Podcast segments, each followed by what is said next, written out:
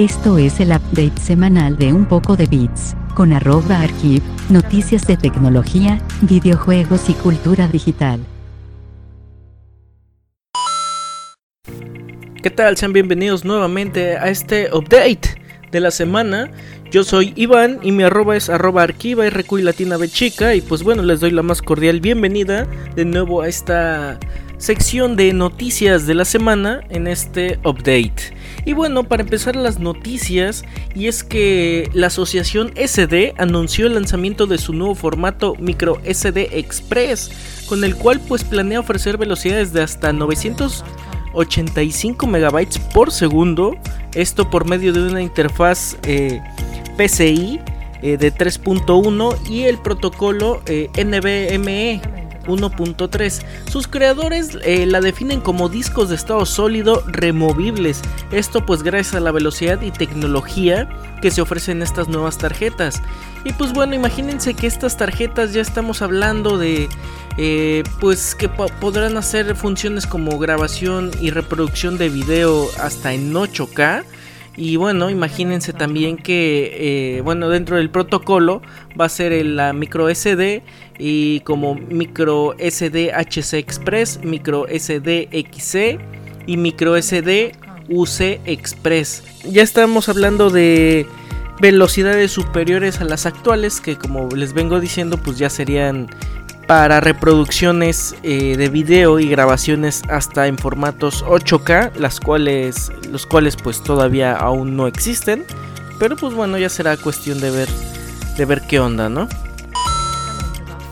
Y bueno, ya como les había comentado en, la, en el update pasado, pues esto de los teléfonos plegables y demás cuestiones de pantallas flexibles, pues bueno, también otro que se sube al tren a este bonito tren de los teléfonos plegables pues es Oppo. Y pues bueno también tiene un smartphone plegable. Y es muy similar al Huawei Mate X o yo diría que prácticamente es el mismo a calca. Pero bueno a través de la red social china Weibo Shen Jiren Brian vicepresidente de Oppo, ha publicado las primeras imágenes del teléfono plegable en el que trabaja la compañía asiática. Eh, dentro de lo que vemos en las imágenes, pues realmente yo diría que es como un clon de un Huawei Mate X, es decir, tienes en formato smartphone, tienes toda una banda lateral eh, precisamente con el nombre de la marca que dice Oppo, que pues, en la contraparte sería pues el Huawei y también la parte de los LED y las cámaras. Pero bueno, tras eh, la expectación generada en torno pues también al Samsung Galaxy Fold y al Huawei Mate X, Shen Jiren Brian, vicepresidente de Oppo, pues ha hecho pública estas imágenes del teléfono. Y es que tanto el mecanismo como la estética del producto pues son bastante similares a los de Huawei, pues ha estado utilizando en el Mate X, por lo que resulta posible que ambas compañías estén recurriendo a proveedores comunes para el desarrollo de estos nuevos productos. Samsung en cambio pues haría la mayor parte del desarrollo de sus propias eh, de sus propios desarrollos, valga la redundancia.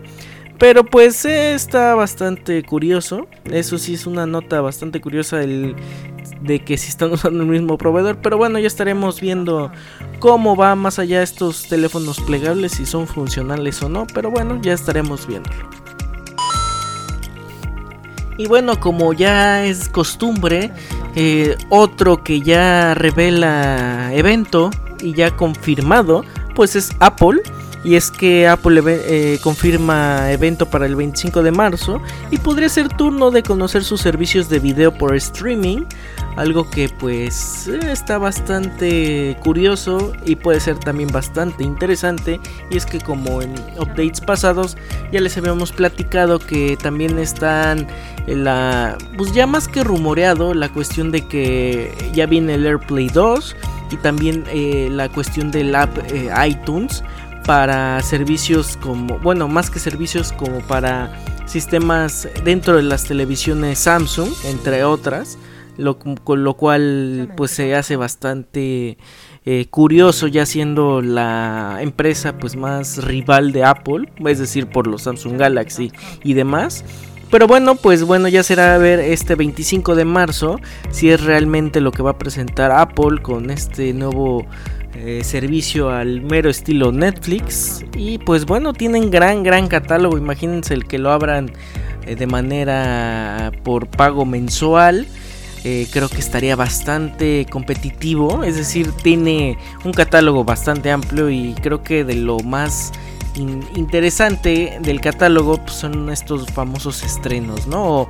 es al mero estilo, a los meros estilos blockbusters que maneja Apple, pero pues bueno, quizás y hasta eso pues se queden con, películas más viejas o qué sé yo, ¿no? Pero bueno, ya será eh, a finales de este mes que sabremos más de esto y a ver qué tal le va a Apple. Y bueno, hablando de servicios de streaming, este, pues el más conocido creo que a nivel mundial, o quizás en México o en América.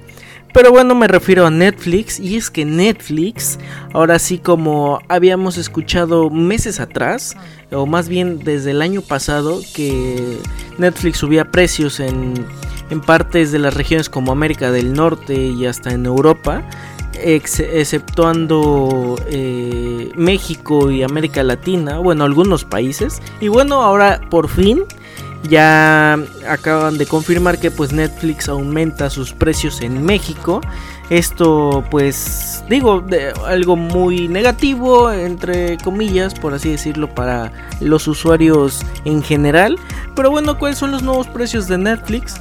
Pues bueno, quedarían de la siguiente manera. El servicio básico que es de un solo dispositivo en calidad de estándar, queda ahora en 129 pesos. Estándar con dos dispositivos a la vez en calidad HD en 169 pesos. Y el Premium que son cuatro dispositivos a la vez y eso sí con una calidad Ultra HD o 4K en 229 pesos.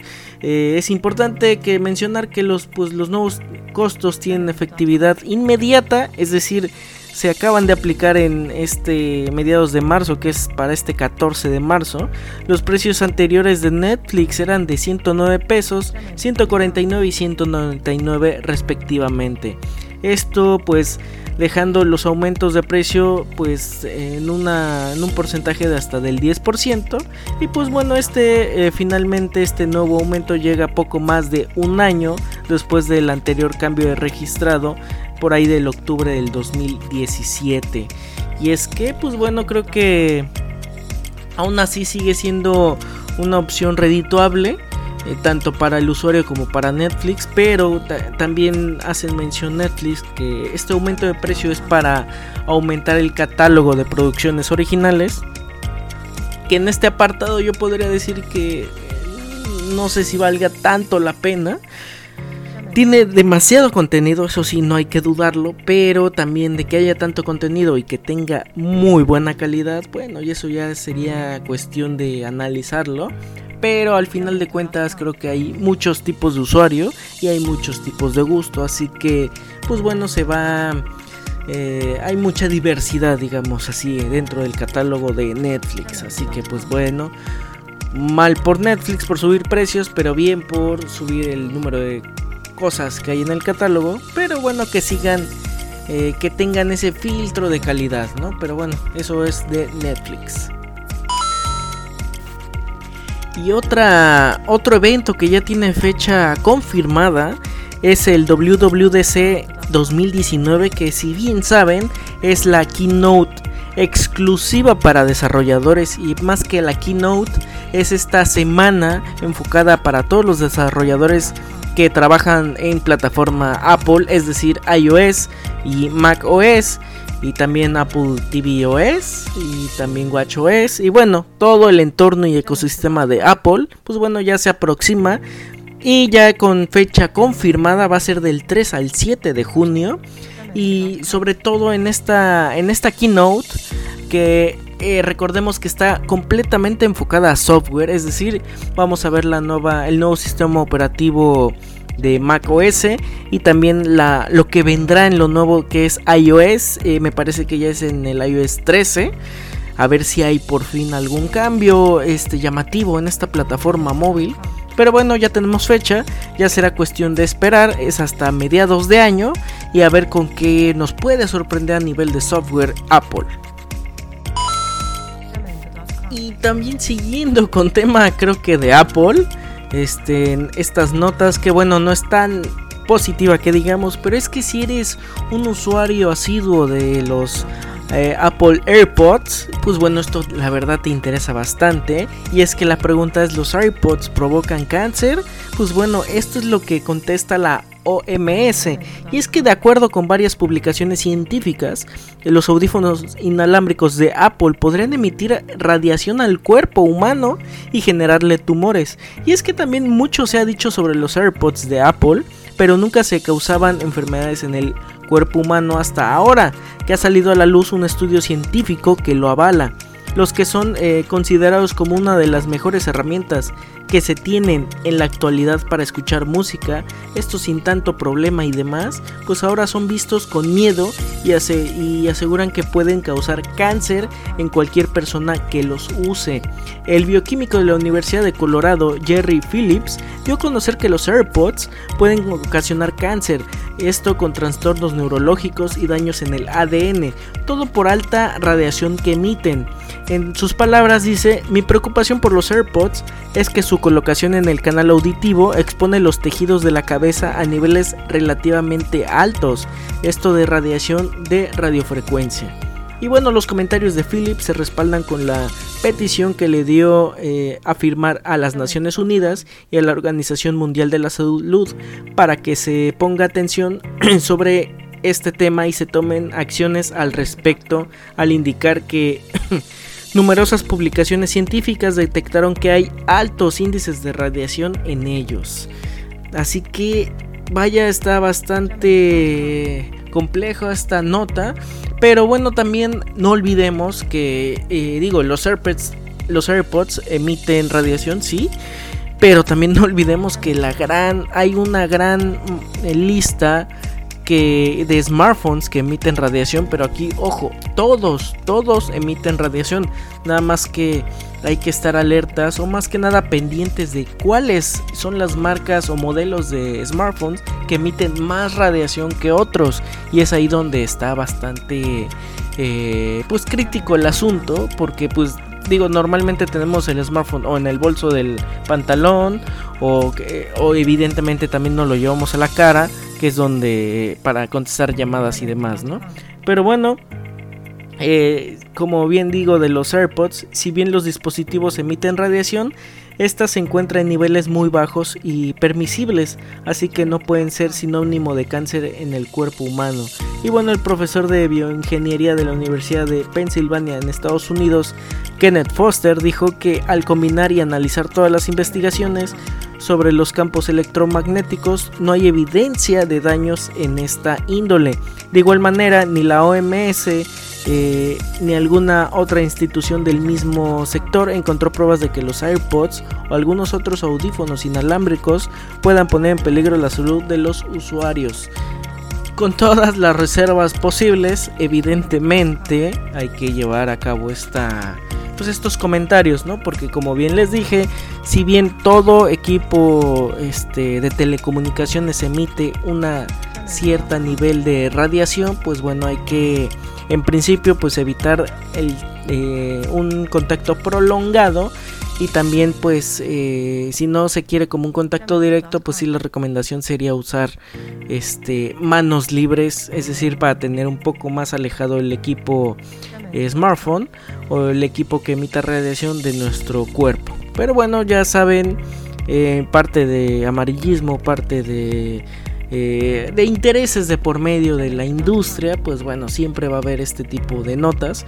Pero ah, vuelvo a aclarar, no es que no emitan radiación, todos los equipos emiten radiación, pues nada más hay que tener nuestras reservas.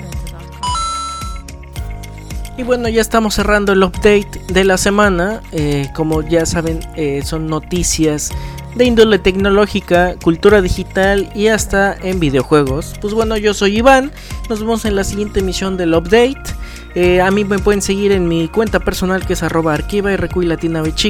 También los invito a que chequen el contenido de arroba un poco de bits, que es el que impulsa este micro podcast update Y bueno, también eh, los invito a que chequen todo el contenido de nuestros compañeros y amigos de Studio Geek en arroba Studio Geek XLR. todos los contenidos en podcast están en Evox, en Spotify y en iTunes. Así que pues quédense muy pendientes, nos vemos en la siguiente emisión del update y bye. Esto es el update semanal de Un poco de Bits. Recuerda que puedes seguir la conversación en Twitter, Facebook e Instagram. Encuéntranos como Un poco de Bits.